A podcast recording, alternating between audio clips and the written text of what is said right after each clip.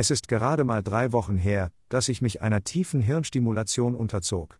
Als ich mich im Herbst 2023 für dieses komplexe, aber etablierte Verfahren entschied, hatte ich zwar eine genaue Vorstellung, was in meinem Kopf passieren wird, aber ob es wirkt, da war die Hoffnung Vater des Gedankens. In den letzten Jahren hat sich die THS-Technologie weiterentwickelt. Moderne Verfahren nutzen nun fortschrittlichere bildgebende Verfahren und detailliertere Hirnkarten, um die Elektrodenplatzierung präziser und sicherer zu machen. Auch die Elektroden selbst haben sich weiterentwickelt.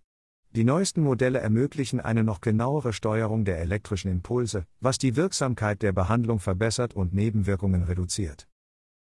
Die Operation selbst verlief reibungslos. Ich hatte sie mir schlimmer vorgestellt, vor allem die Wachphasen, in denen ich auf die Elektrodenausrichtung reagieren musste, erlebte ich wie aus der Ferne. Einzig das Bohrgeräusch, als der Bohrer sich seinen kurzen Weg durch die Schädeldecke fräste, bleibt mir nachhaltig in Erinnerung.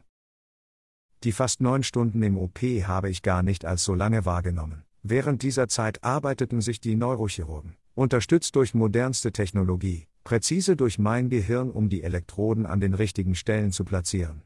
Diese Elektroden würden später regelmäßige Stromimpulse aussenden, um die Symptome meiner Parkinson-Krankheit zu lindern. Doch zuerst ein kleiner Schock. Der behandelnde Neurologe eröffnete mir noch am Tag der OP, dass eine der Elektroden nicht optimal platziert wäre, sondern circa zwei bis drei Millimeter zu tief sitzen würde. Er riet mir zu einem erneuten Eingriff, der sich als völlig harmlos herausstellte. Die beiden Elektroden sitzen nun optimal und ich bin froh und erleichtert, dass ich keine faulen Kompromisse eingegangen bin. Ich war überrascht, wie stark sich meine Symptome verbesserten, ohne dass das Gerät überhaupt eingeschaltet war. Dieser sogenannte Setzeffekt hält etwa drei Wochen an.